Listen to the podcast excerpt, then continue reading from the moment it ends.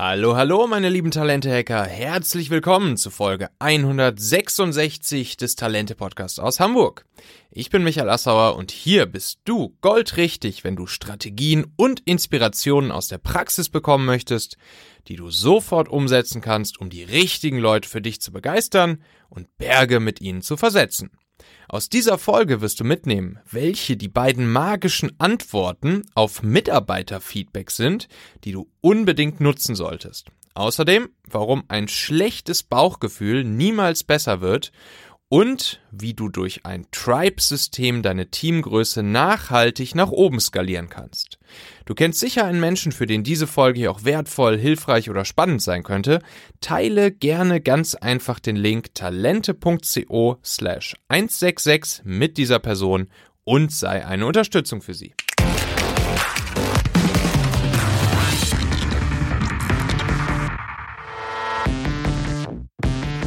So, heute haben wir wieder eine kleine Interviewfolge und ähm, ich freue mich ganz besonders, einen Gast bei mir hier heute zu haben, ähm, mit dem ich schon während unserer Zeit damals bei Familionet ähm, mal zu tun hatte ähm, und der auf jeden Fall so einer der, ja, ich würde sagen, der Größen in der in der Hamburger und damit wahrscheinlich auch in der deutschen äh, Digitalszene ist. Und zwar ist es der Mitgründer und heutiger CFO von eTribes, nämlich Nils Seebach. Hallo Nils, schön, dass du da bist. Hallo, danke, dass ich da sein darf. So, dann erzähl doch nochmal. Also, ähm, E-Tribes, was macht ihr so äh, den, den ganzen lieben langen Tag lang? Äh, seid ihr, seid ihr eher Agentur, seid ihr Businessbuilder? Ähm, was, was ist so, was ist so eure Mission? Was machst du? Was macht ihr erstmal bei E-Tribes und danach kommen wir dann auf dich zu sprechen? Genau, vielleicht hole ich ein, ein bisschen weiter aus, um die Geschichte, warum wir eigentlich eTribes gegründet haben, ähm, ein bisschen zu erläutern. Der Tarek Müller, Alexander Graf und ich selber, wir haben ja recht viele Unternehmen gegründet, die immer die äh, wichtige Rolle hatten, Bestandsassets, also bestehende Unternehmen zu nehmen und die erfolgreich zu digitalisieren. Mhm. Und dann hat man mit der Otto Group ein About You, man hat Faktor A, das Thema Amazon angegangen, Spriker ist E-Commerce-Technologie.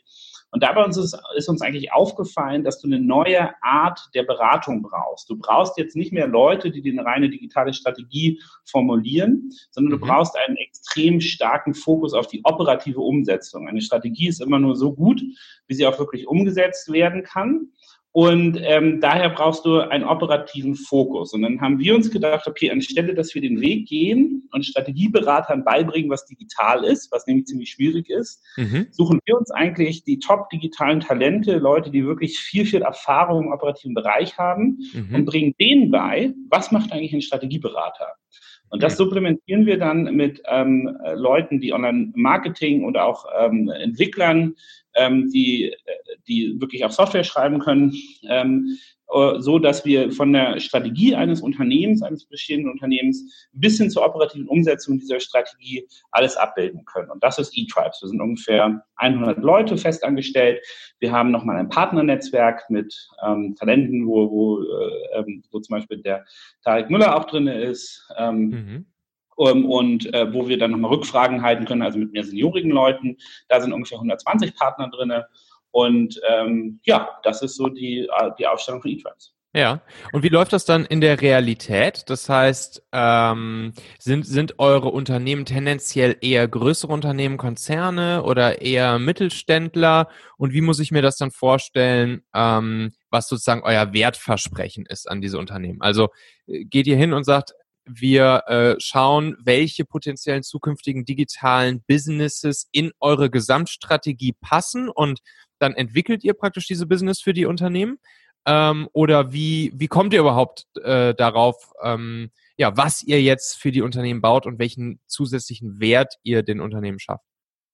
Genau, daneben gehen wir eigentlich immer von einem Raster ähm, los, das nennen wir immer das Drei-Säulen-Prinzip. Mhm. Ähm, und da, so teilen sich unsere, unsere Aufgaben ein. Das, die erste Säule ist immer Digitalisierung des Kerngeschäftes. Mhm. Und dann haben wir die Dimensionen wie Technologie, ähm, Organisation, ähm, Kunde, Marketing.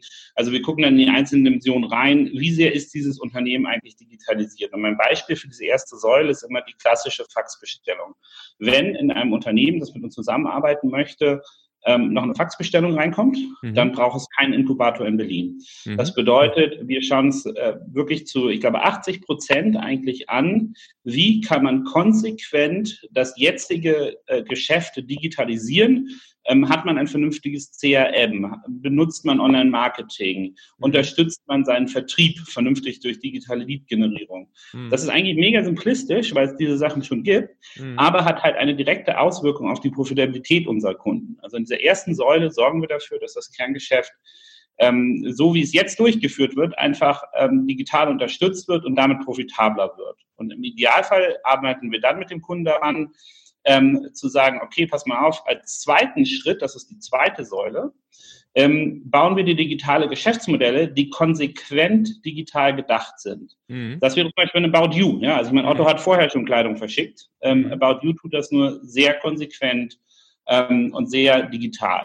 Mhm. Und ähm, wenn das dann gemacht wurde, dann mhm. kommen wir in die dritte Säule und das wäre Digital Business Incubation, wo man sagt, okay, deine, du hast jetzt in der ersten Säule Profitabilität geschaffen, in der zweiten hast du neue digitale Umsätze reingebracht mhm. und in der dritten versuchst du wirklich eine Geschäftserweiterung zu machen, weil mhm. eventuell strategisch rausgekommen ist, dass dein Geschäftszweig mhm. keine Zukunft hat. Du musst also dein Business komplett umstellen.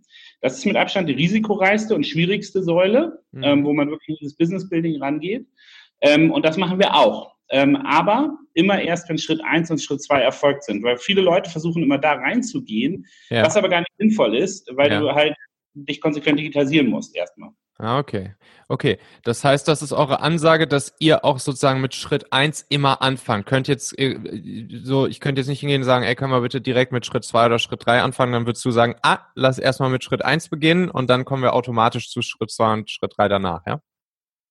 Genau, kommt sehr auf den Kunden an. Wenn die mit Digitalisierung nichts gemacht haben, mhm. dann würden wir immer erst empfehlen, Säule 1 zu machen. Es gibt mhm. aber durchaus Kunden, gerade auch deutsche Mittelständler, die sind einfach in Säule 1 extrem weit. Ich kann mich erinnern mhm. an einen Kunden, ähm, der im äh, Bereich Landmaschinen tätig ist. Ähm, da haben wir auch gedacht, naja, da werden wir uns viel mit Säule 1 ähm, auseinandersetzen.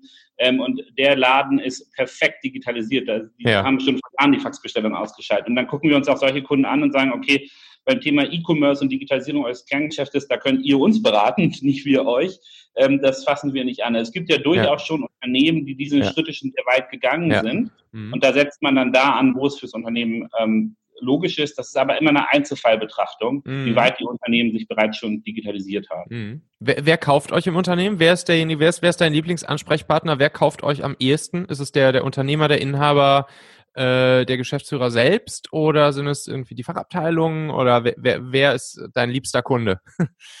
mein liebster Kunde ist der Gesellschafter, ähm, weil der Gesellschafter normalerweise ähm, gerade, also wir arbeiten prädominant für familiengeführte Unternehmen in Deutschland ja. und die Familie hat einfach eine langfristige Interessenlage und ja. ähm, erkennt, dass Digitalisierung, dieser Wechsel in die neue Generation etwas, ähm, das braucht menschlich und, ähm, äh, und gedanklich eine Art Gründer oder ein mhm. Familiengeist mhm. zumindest mhm. und eine Rückbesinnung auch auf die Gründergeneration. Mhm. Denn die meisten, äh, was ich sehr problematisch finde, ist in der Digitalisierung, dass viele Manager ähm, kriegen ein Mandat mhm. zur Bestandswahrung. Ja. ja. die müssen den Bestand wahren und, äh, mhm. und behüten sozusagen.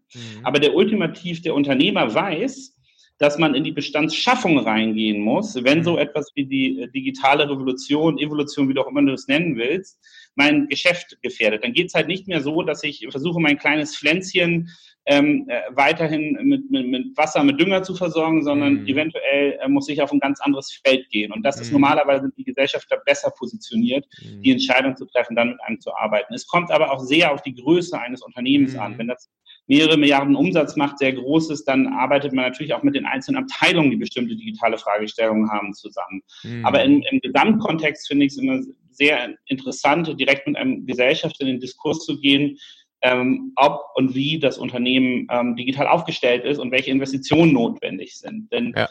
Fängt, fängt, ja auch im Bereich an, Manager sind oft auf EBIT incentiviert oder auf, mhm. auf Nachsteuergewinne. Mhm welche Incentivierung haben die denn bitte, äh, in den Digitalbereich zu investieren? Ja? Mhm. Ähm, mhm. keine. Ne? Und das ist dann auch eine Sache, die man mit dem Gesellschafter diskutieren muss. Daher, das wären meine priorisierten Ansprechpartner. Verstehe. Das heißt, du bist auch schon geübt darin, dann mal das ein oder andere Konfliktchen mit dem Management auszutragen. Ähm, wie machst du das? Was, was, sind da, was sind da so deine, deine Hacks, deine Tricks, um, äh, um sozusagen, weil am Ende musst du ja auch irgendwie das Management mit an Bord kriegen und mit auf deine Seite kriegen, oder? Ähm, weil wenn, wenn da irgendwie äh, sozusagen nicht mit euch gearbeitet wird oder sogar vielleicht sogar gegen euch gearbeitet wird, das wäre natürlich super kontraproduktiv. Ne? Wie funktioniert das dann, dass das Management und einfach auch die, ja, die Leute im Team mit auf eure Seite zu holen? Ich glaube, das, das Allerwichtigste ist erstmal zuhören und, und, und verstehen. Ähm, die, ich finde, es gibt in der Digitalszene so eine, was ich so eine, eine gewisse Hochnäsigkeit gegenüber äh, Managern äh, bezeichnen würde, mit, ach, ihr versteht ja digital sowieso nicht und ich trage hier mein Hoodie und kann das mhm. viel besser. Was man verstehen muss, ist, dass diese Menschen haben ja sehr erfolgreiche Unternehmen geführt und aufgebaut. Und man muss denen einfach mal zuhören, was ihre Meinung dazu ist. Und äh, vor allem eine Sache, die normalerweise gerade, und das sind ja prädominant eigentlich Alpha-Mails, mit denen du mhm. dann interagierst, ja, was deren Ängste sind. Und das ist gar nicht so einfach, weil du wirst als Manager nicht dafür belohnt, äh, klar zu definieren, was eigentlich deine Ängste sind und was deine Probleme sind. Mhm. Und ich glaube, das muss, da muss man genau zuhören und, und, und reinschauen und dann nicht mit der Brechstange, sondern Stück für Stück überzeugen, dass das, was du tust, einen Wert hat. Mein Lieblingsbeispiel ist eigentlich immer so Leitervertrieb. Ja? Mhm. Normalerweise hasst er ähm, digitale Initiativen, mhm. weil er ist vielleicht groß geworden im, ähm, äh, mit einem Außendienst, äh, mit einzelnen Vertriebsmitarbeitern und für die ist ja digital prinzipiell immer ähm, ein, äh, ein, eine Bedrohung für ihre ja. Position. Ja. Und ähm, wenn man da hart reingeht, wird man, das funktioniert nicht, das ist, ist sinnlos. Ja. Wenn man aber sagt, hör mal zu, ähm, ich zeige dir mal, wenn du ähm, hier eine LinkedIn-Kampagne machst und bestimmte Lead-Generierung, dann mhm. greife ich überhaupt nicht den Außendienst an. Aber wie wäre es denn, wenn die einfach doppelt so viele vorqualifizierte Leads bekommen wie mhm. vorher? Mhm. Und dass diese Leads dann auch noch ein vernünftiges CRM reinfließen, wo du sehen kannst, wie oft denn eigentlich die, die, die Mitarbeiter dort ähm, ähm, ähm den kontaktiert haben und so weiter und so fort. Das ist eine nette Nebenerscheinung. Aber lass uns doch erstmal anfangen. Du gehst zu deinem Vertriebler und sagst, Freunde, ihr kriegt ab jetzt die doppelte Anzahl von vorqualifizierten Leads. Und wenn man das dann geschaffen hat, dann, dann kriegt man auf einmal Akzeptanz in das Unternehmen. Dann merken die Leute, digital ist keine Bedrohung, sondern sie kann mir durchaus helfen, mehr Geld, mehr Bonus, was auch immer zu verdienen. Und ähm, ich glaube, das rauszuhören, wo setze ich an, um ein positives Projekt zu platzieren, mhm. das ist sehr wichtig. Mhm. Wie, wie macht ihr das dann in der Realität? Also macht ihr dann irgendwelche Kick-Off-Workshops mit den Leuten, mit dem Management, mit den, mit den Stakeholdern im Unternehmen und erklärt denen, was ihr vorhabt, was eure Mission ist, warum ihr da seid, äh, was das Ziel ist? Äh, wie funktioniert dieses, dieses Zuhören und mit denen sprechen in der Realität? Also der erste wichtigste Schritt ist, wir machen keine Fremdbeglückung. Ne? Also wir machen keine E-Tribes kommt und hier ist der sozusagen die Frage, die Antwort und der Lösungsweg, ja. sondern wir arbeiten nur in ähm, cross-gestafften Teams. Also es muss, ja. wenn, wenn wir fünf Leute bringen, muss der Kunde fünf Leute bringen. Ah, ja. Und ähm, dann wird gemeinsam äh, erarbeitet, ähm, de, wie der Projektscope aussehen soll hm. und ähm, welche potenziellen Lösungswege es gibt. Ähm, da gibt es äh, für mich verschiedene sozusagen Tricks, die man machen muss, um sowas effektiv zu gestalten. Also erstens die Ansage an den Kunden, dass es keine, ähm, dass wir ein Projekt abbrechen, wenn wir das mhm. alleine machen wollen, weil mhm, das mhm. nicht zielführend ist. Ähm, und andererseits äh, mag ich zum Beispiel super gerne mit dualen Studenten oder Leuten, die, äh, die so ein Trainee-Programm gemacht haben, arbeiten. Die sind dann ja. so, so fünf, sechs Jahre im Unternehmen, sind ja. durch alle Positionen durchgelaufen. Ja. Und die können wir ehrlicherweise die inoffiziellen Stakeholder eines Projektes nennen. Also die, die, nimmst du dir dann und redest mit denen und die sagen, ja, aber hier der, der Herr Müller ähm, aus der Produktentwicklung, mhm. das ist eigentlich der, mit dem ihr ein Einzelmeeting braucht, weil mhm. der kennt den Sohn des Besitzers und wenn ihr den nicht überzeugt, dann könnt ihr das hier mal gleich knicken. Ne? Mhm. Also die, es ist auch wieder ein Teil des Zuhörens, wer sind die informellen mhm. Stakeholder. Die formalen kannst du aus dem Organigramm ablesen, aber es mhm. gibt meisten Unternehmen einzelne Personen, auf die du zugehen musst, mit denen du in Dialog treten musst und genau diese Ängste abbauen musst. Und ich glaube, das ist, wenn du mich so nach dem, dem größten Hack fragst, ist immer die Person zu identifizieren, die mit uns arbeiten möchte, die digital als einen Zukunftsbereich sieht und die uns verrät, ja. ähm, mit wem wir sprechen müssen und wen wir überzeugen ah, ja. müssen. Ah, ja, dann verstehe. kannst du weiter. Also so ein bisschen die, die internen Mikroinfluencer äh, sozusagen zu identifizieren und die dann ähm, ja, auch für eure Sache, für die gemeinsame Sache mitzugewinnen und zu begeistern ne? und zu motivieren. Richtig, ne? weil weder der Kunde noch wir haben was von einem unerfolgreichen Projekt. Ne? Mhm. Ähm, also deswegen ist es sehr, sehr wichtig, da den richtigen Ton zu finden und das richtige Setup zu finden ähm, und, und dieses Zuhören in den Vordergrund zu stellen. Mhm. So, jetzt sagst du, ihr macht immer äh, cross-gestafft, äh, Hälfte kommen von euch, Hälfte kommen vom Unternehmen. Ähm, was habt ihr hauptsächlich für Leute bei euch im Team? Was, was sind das für Leute, die ihr habt? Also du hast schon angesprochen, irgendwie Online-Marketing-Leute, Techies, ähm, wahrscheinlich Projektmanager. Ne? Was, was sind so Leute, die, die ihr bei euch hauptsächlich beschäftigt habt? Also ich glaube, was sie alle vereint, ist ein, ein hohen Grad an digitaler Erfahrung. Das bedeutet, unsere ähm, ähm, Leiterin für das Amazon-Geschäft hat über Jahre lang einen Vendoren-Account betrieben, selber mhm. ähm, ähm aufgebaut und ausgebaut.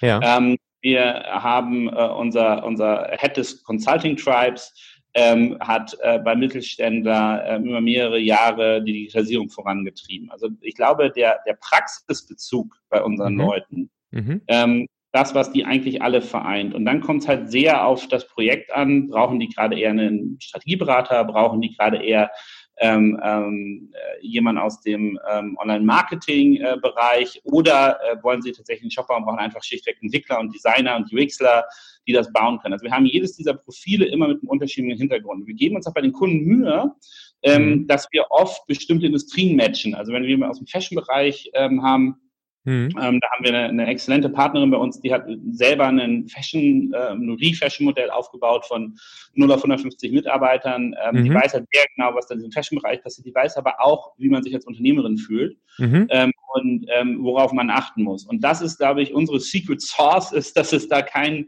ähm, äh, homogenes Bild gibt, wer eigentlich ein E-Tribes-Profil ist, mhm. sondern die Leute zeichnen sich durch Praxiswissen aus. Ich mhm. persönlich zum Beispiel schaue auch nie auf Schulabschlüsse oder Uniabschlüsse. Mhm. Ist mir völlig egal. Ich weiß das von unseren Mitarbeitern auch gar nicht, was die für eine formale Ausbildung haben. Für mich zählt, können die operativen Wumms aufbauen. Und dann ist mir ihr sozusagen formaler Hintergrund völlig egal. Ja, verstehe. So, ich äh, gucke jetzt hier mal bei euch auf, äh, auf der Careers-Seite. Ihr habt ja echt viele Stellen gerade ausgeschrieben und das auch mitten während Corona. Äh, Gab es da irgendeinen Einfluss drauf? Habt ihr jetzt irgendwie erstmal wie einige andere Unternehmen Hiring Stop oder so gemacht? Ähm, oder sagst du, äh, nee, das können wir uns nicht leisten. Ähm, die Welt geht auch nach Corona weiter und vielleicht sogar für, gerade für solche Läden wie eure, ähm, die ähm, voll auf Digitalisierung hm, von Unternehmen setzen, ähm, erst recht und dementsprechend ähm, ja jetzt die Zeit dazu nutzen, die guten Leute für dich zu gewinnen. Was, was ist da so deine, dein Ansatz?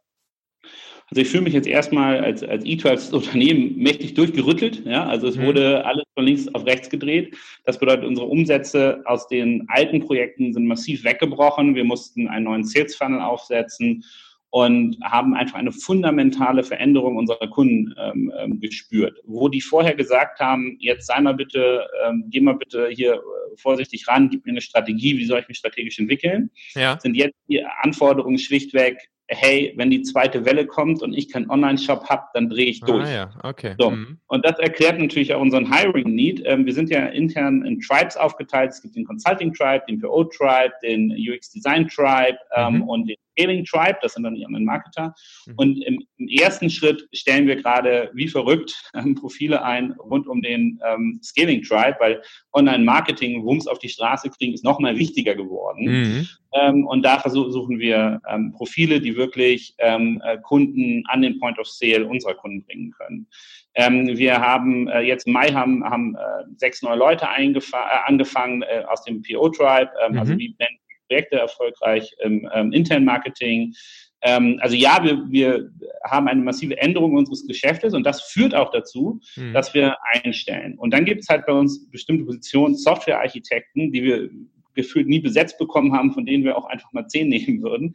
Ähm, und da stellen wir natürlich auch weiter ein, weil im mhm. Moment ist eine ich glaube, im Moment gibt es halt ein Umdenken bei vielen sehr, sehr attraktiven äh, Profilen, die vorher als Freelancer gearbeitet haben. Die merken, dass es auf einen Seite schön ist, ähm, die Freiheiten zu haben eines Freelancers. Ja. Allerdings, äh, in, in, in, wenn es mal gewittert und mal schlechte mhm. Zeiten kommen wie jetzt, ist es auch schön, mhm. ähm, den gemeinschaftlichen Geist eines, eines größeren Unternehmens hinter sich zu wissen. Mhm. Und dadurch kommen wir jetzt auch gerade an Talente ran, die wir vorher nicht hätten einstellen können. Und mhm. die ähm, suchen wir natürlich weiterhin. Wie kommt ihr jetzt gerade an die ran? Was, was ist so ein, was ist so der Weg, wo du sagst, ähm, oder, oder vielleicht so die ein, zwei, drei Wege, die ihr nutzt, die für dich am besten funktionieren, wo du siehst, jo, das, das funktioniert immer äh, ganz gut und, und da lerne ich gute Leute, gute Talente kennen?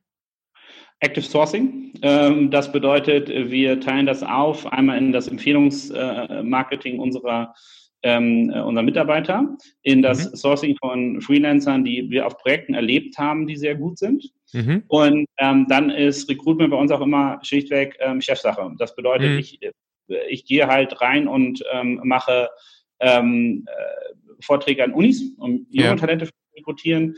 Und ähm, immer wenn ich abends mit meinen Kindern, die dürfen immer abends noch einen so, eine, so einen 10-Minuten-Film oder Zeichentrickfilm oder so gucken, ja. setze ich immerhin auf LinkedIn und adde einfach immer Profile, die ich cool finde. Und schreibe denen dann, hey, äh, wollen wir mal reden, hast du Interesse? Ähm, und so kommst du halt auf eine relativ große Anzahl von, von ähm, Active Sourcing ähm, Aspekten. Mhm. Wir mhm. haben ein drei, äh, drei Personen-Team. Ähm, unsere Head of HR ist da auch sehr hinterher, dass sie mit ihrem Team ähm, pro Woche eine große Anzahl von Leuten anschreibt. Also die, ja. was nicht tun, ist eine Jobanzeige schalten und warten und hoffen. Ja. Und was auch ähm, nur begrenzt tun, ist mit Headhuntern arbeiten, mhm. sondern wir gehen wirklich in, den, in, den, in das aktive Sourcing rein, mhm. über alle Ebenen hinweg. Mhm, cool. Also erstmal, ne, das ist auch was, was ich auch permanent predige hier, ähm, Recruiting als als Chefsache anzusehen äh, und es auch so durchzuführen. Ähm, das ist, das ist, glaube ich, einfach unendlich viel wert. Ähm, und, äh, und diese direkte Ansprache, wenn die halt direkt vom Chef kommt, dann hat das einfach einen riesengroßen, riesengroßen Wert und einen ganz anderen, äh, ja, ganz, ganz anderes Gewicht als, ähm, als die Standardanfragen, die halt die guten Leute ja einfach jeden Tag bei, bei LinkedIn und Xing etc. bekommen. Ähm, das ist schon super, super wichtig. Nutzt ihr auch irgendwelche, äh, habt ihr euch auch selbst vielleicht irgendwie so einen kleinen Digital-Funnel aufgebaut oder so ähm, für, für Stellen, die ihr ausgeschrieben habt? Ja, unbedingt. Also wir ähm, das, die gleiche Professionalität, die wir bei unseren Kunden ähm, äh, ranlegen, die legen wir ähm, auf jeden Fall auch bei uns selber ran. Mhm. Das bedeutet, sowohl HR wie auch unser Marketing-Team hat festgesetzte KPIs, die erzielt werden müssen jede Woche. Mhm. Ähm, da ist eine Funnel-Logik dahinter, ähm, wo wir welche Profile ähm, einstellen, ähm, wo wir wie werben und mhm. ähm, äh, dann kommen wir und auch zum Beispiel, welche Person bei uns im Unternehmen über ihr Profil die Stellenanzeige postet, das ist alles schon ausgesteuert, mhm. so dass wir eine, eine, eine, eine klare Vergleichbarkeit haben Woche zu Woche, wie läuft eigentlich unser ähm, unser Recruitment. Ne? Es mhm. gibt auch einen Recruitment-Report, der ist viele Seiten lang, wo das en Detail geklärt wird, ähm, mhm. wie die KPIs ausschauen und wo wir an den Stellschrauben dran drehen müssen, um da reinzugehen. Also gerade vor Corona sind wir, wir waren ja echt ein Mini-Laden noch vor ein mhm. paar äh, Jahren. Mhm. Und ähm, du, du musst ja, um mittlerweile auf unsere 100 Mitarbeiter herzukommen, ähm, auch ungefähr die doppelte bis dreifache Zahl ähm, an Leuten, die du heiern musst, rechnen. Ne? Also viele mhm schaffen es in der Probezeit nicht, andere werden mhm. abgeworben, andere mhm. ziehen weg oder haben keine Lust auf Beratung. Es gibt ja auch viele Gründe, warum du einen gewissen Mitarbeiter-Churn hast und den auch haben solltest. Das bedeutet, wenn du auf 100 Leute wachsen willst und irgendwie 20 warst, hast du ein Delta von 80, mhm. dann musst du aber äh, halt 240 Personen also bis mhm. durch deinen ganzen Funnel durchziehen. Und der Funnel selber ist ja nur den Lead zu bekommen, hey, ich habe Interesse, mhm. ähm, ist ja nur der Anfang. Ne? Danach kommen ja die ganzen Interviews, äh, beide Seiten müssen einander kennenlernen und entscheiden, ob es das Richtige ist, dann kommen die Verhandlungen und so weiter. Also es ist schon ein, ein, ein relativ ausgeklügelter Prozess, aber es ist ja auch fairerweise das, was uns ausmacht, die Menschen, die bei uns arbeiten und das, was ich verkaufe. Ich verkaufe das Know-how dieser Leute, deswegen ist das ja sozusagen eine, eine der dominanten Entscheidungskriterien und keine Nebensache. Ja, ja, verstehe. Ähm, wie ähm, wie läuft's dann? Dann im nächsten Schritt weiter? Also du sagst ja, ihr, ihr wart noch vor ja gar nicht so langer Zeit, wart ihr noch ziemlich klein und dann seid ihr krass gewachsen. Ähm, wie, wie hat das funktioniert, das Team auf die Größe anwachsen zu lassen? Gab es Wachstumsschmerzen? Ähm, wenn ja, welche? Wie bist du damit umgegangen? Ähm, wie kriegst du das hin, dass all die Leute ähm, eure, eure Mission mittragen, dass all die Leute motiviert bleiben, dass sie Bock haben, ähm, dass genau das, was du sagst, du auch perfekt deinen Kunden anbieten kannst, nämlich dass du eben das Know-how deiner Mitarbeiter perfekt verkaufen kannst ähm, und deine Mitarbeiter da halt auch mitspielen. Ähm, was würdest du sagen, was, was sind da so die, die, die Säulen, die, die du und die ihr da habt im Sinne der, im Sinne der Führung, im Sinne der Motivation ähm, eurer Mitarbeiter? Ähm, also das ist ja eine sehr vielschichtige Frage. Ich fange mal an, die so ein bisschen zu beantworten, dann musst du einfach nachfragen, wie, äh, was du sagen würdest. Aber gerade am Anfang, wir machen immer alle drei Monate eine Offsite ähm, mit, ähm, also ich und meine beiden Co-Geschäftsführer. Mhm. Und wir ähm, schauen uns an, was hat gut funktioniert und was müssen wir adjustieren. Und wir haben mhm. wirklich in 2018 gefühlt alle drei Monate unsere gesamte Firmenstruktur komplett äh, geändert. Ne? Also wir mhm. haben, also wir haben, die Leute kamen immer schon, die, waren immer schon völlig ängstlich, wenn wir aus der Offside kamen, okay, welche neue Struktur gibt's denn heute? okay. ähm, bis wir da diese Tribe-Logik aufgebaut haben, die auch ähm, skalierbar ist, haben wir ein bisschen Trial and Error gemacht. Ich glaube, es hat viele Leute genervt. Ähm, äh, und äh, aber sie haben durchgehalten, weil sie gemerkt haben, dass uns daran lag, ähm, ein, ein, ein wirklich effizient zu finden. Und für mich ist es immer so, 30 Leute kannst du auf Zuruf steuern, da musst mhm. du so ein bisschen Strukturen aufbauen, wenn du 50 bist und bei 100 brauchst du völlig andere Strukturen. Mhm. Ähm, und wir haben halt auch dadurch, dass wir sehr schnell gewachsen sind, nicht nur unsere sozusagen eigenen Erfahrungen sammeln müssen, sondern strukturell hat sich das Unternehmen auch schlichtweg von der Größe ähm, ähm, verändert. Jetzt haben wir ähm, sogenannte Tribe Leads. Mhm. ähm, die, äh, die ähm, zusammenarbeiten mit den einzelnen Mitarbeitern, um, ähm, um äh, denen Struktur zu geben ähm, und Ansprechpartner zu geben, die nicht unbedingt nur die Geschäftsführer sind, also ein klassisches Mittelmanagement. Ne? Ja. Und ähm, dann haben wir noch eine Sache, wir haben ein Mentoring-Programm, also jeder mhm. unserer Mitarbeiter kriegt einen Mentor, der kann aus dem eigenen Tribe sein, muss er aber nicht. Aber es gibt immer jemanden, der schon länger im Unternehmen war, der direkt mit unseren Mitarbeitern ähm, spricht, Fragen, Sorgen und so weiter beantwortet, da wir normalerweise, wenn nicht gerade Corona ist, sind wir auch immer nur freitags im Büro und sehen uns. Ähm, Montag mhm. bis Donnerstag ist man bei den Kunden und arbeitet dort. Ja. Ähm, dann spielt der Mentor auch für die Sachen, die, die in dieser Zeit, den kann man halt auch mal abends anrufen, wenn man eine Frage hat, wenn man mit dem Projekt nicht weiterkommt. Das ist auch noch ein, ein ganz wichtiger ähm, Aspekt. Ne? Und dann glaube ich, dass die, die Menschen, bei, die bei eTribes arbeiten, die verstehen, dass wir ihnen auch ein ein, ein maximales Maß an Vertrauen geben. Ähm, und ich setze mich mit jedem neuen Mitarbeiter, egal wo der anfängt, ich setze mich immer mit dem hin und mache so ein, so ein Entry-Level-Gespräch. Und ich sage, hör mir zu, ähm, wenn bei eTribes ähm, etwas nicht, dir nicht gefällt, dann musst du das sagen. Und wenn du das sagst, hast du, ähm, hast du den Anspruch, gehört zu werden. Mhm. Und du hast den Anspruch auf zwei Antworten. Entweder ja, wir ändern das oder mhm. ein Nein, weil. Mit einer Begründung. Okay. Und so kriegst du eigentlich eine ganz hohe Mitarbeiterpartizipation, dass die dann sagen, so, das läuft nicht, dann kriegen wir das Feedback und dann musst du es, musst du es adressieren. Ne? Und das ist eine Sache, wo du als Manager einfach eine, eine, eine, unglaublich hohe Disziplin haben musst. Du darfst nie zu jemandem, die einfach wegwischen und sagen Nein, sondern du musst es erläutern. Und es ist auch okay, Nein zu sagen, du musst nur eine Begründung dafür haben. Und ich glaube, wenn du dieses Prinzip lebst, merken die Leute, sie können Sachen verändern. Und das fand ich am, am interessantesten bei unseren Values. Wenn so Leute, die mich kennen, die wissen wahrscheinlich, dass ich nicht der emotionalste Typ bin und das, ähm, das Du bist ja auch CFO, du darfst das ja auch. Richtig, genau, dass ich nicht so an Values und so geglaubt habe, fairerweise, aber es ist eine, eine Mitarbeiterin äh, kam wirklich und meinte so, ich, wir brauchen Values für dieses Unternehmen. Und dann habe ich gesagt, mhm. okay, arbeitet das mal aus. Ne? Und dann hat sie, ähm, das ist ja so der, der, der, der typische Sprung, wo du sagst, okay, ich will das nicht nicht niedermachen, weil ich weiß, es ist wichtig, irgendwie auf einer irgendeiner Ebene, aber ich will mich auch nicht damit auseinandersetzen. Ja.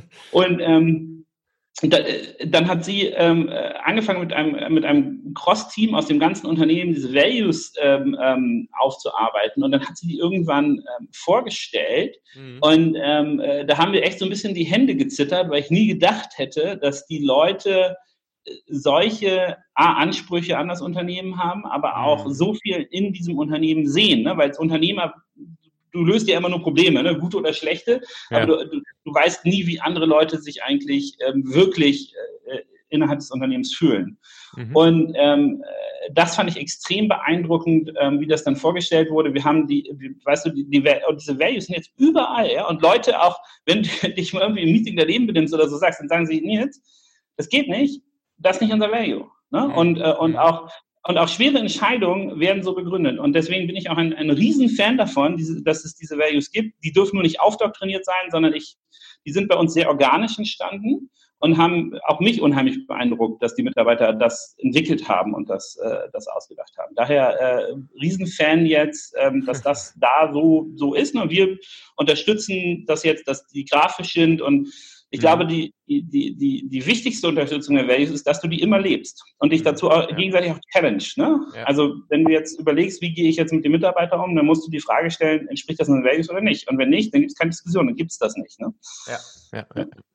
Ja, das ist das Schöne bei, bei, bei Firmenwerten, dass, äh, dass sie eben wirklich die Grundlage äh, für die grundlegendste Grundlage eigentlich für Entscheidungen ähm, bieten. Ne? Und, äh, und das ist, das ist echt eine, eine super wertvolle Geschichte, die, die sich aus solchen Values ergeben. Ähm, so, du machst halt jetzt ja schon ziemlich lange alles. Ähm, was, was war mal so eine Sache, wo du sagst, so, boah, fuck, ey, das hätte, das wird, das wird dir so heute nicht mehr passieren, mal irgendwie so ein, so ein Rückschlag, so ein Fuck-up, so wirklich so ein krasses Learning, ähm, wo du sagst, Mann, ey, ähm, sowas würde ich heute nicht mehr zulassen, so als, als Unternehmer, als Inhaber, als Gründer. Ähm, hast du da irgendwas, wo du sagst, ähm, das war schon eine krasse Sache? Ich, ich mache jeden Tag Quatsch, deswegen habe ich, glaube ich, viele Beispiele. Ähm, aber ich glaube, es ähm, Sachen, die mich, äh, so, es gibt so ein, zwei Sachen, die mich wirklich gekennzeichnet haben. Ne? Das eine ist mhm. nicht auf mein Bauchgefühl hören. Ähm, und ich, mhm. wir leben jetzt sozusagen die Mantra, ein schlechtes Bauchgefühl wird nie besser.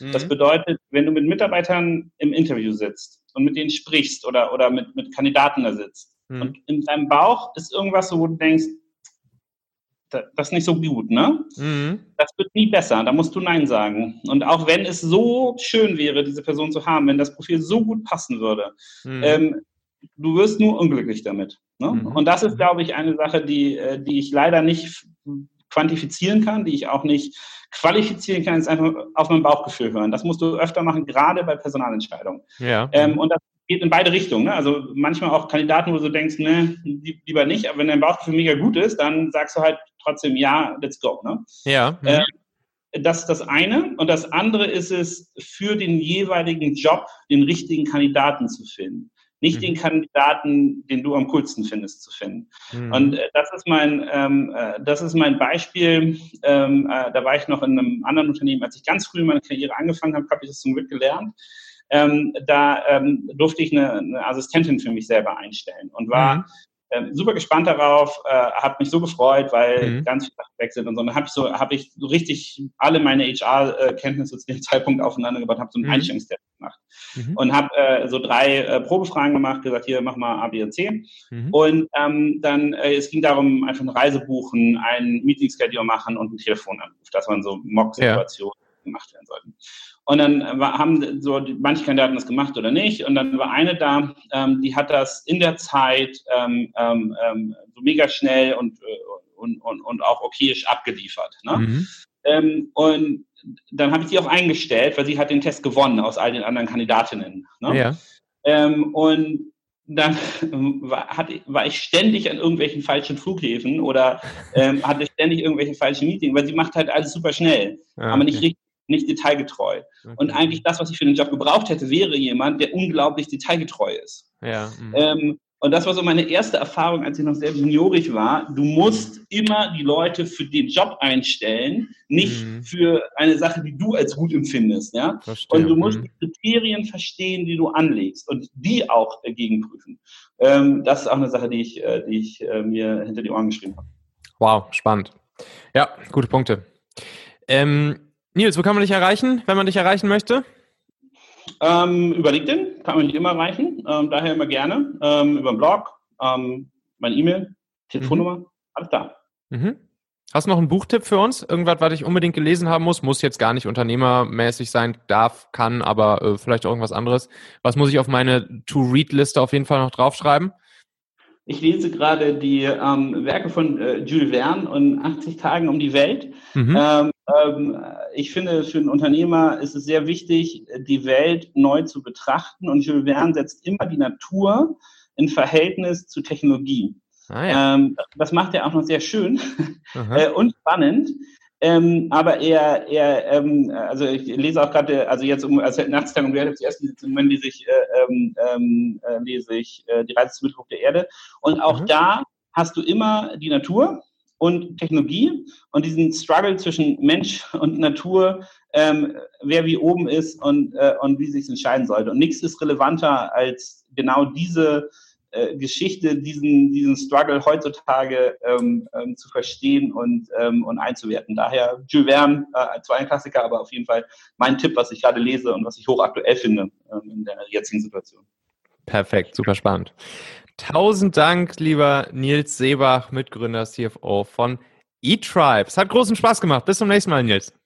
Vielen Dank für das Gespräch. Ja, wenn du hier vielleicht schon das ein oder andere Mal zugehört hast bei mir im Podcast und sagst, jo, das, was der Assauer da so macht, das kann man sich einigermaßen gut anhören und da ist auch oftmals äh, ganz guter Content und äh, Mehrwert für mich mit dabei, dann würde ich mich wirklich, wirklich, wirklich sehr freuen, wenn du mir eine Kleinigkeit zurückgeben würdest, und zwar indem du mir einfach ein paar Sternchen äh, in deiner Podcast-App, vor allen Dingen in, in der Apple Podcast-App, falls du mit Apple Podcast hier diesen Podcast hörst, da lassen würdest.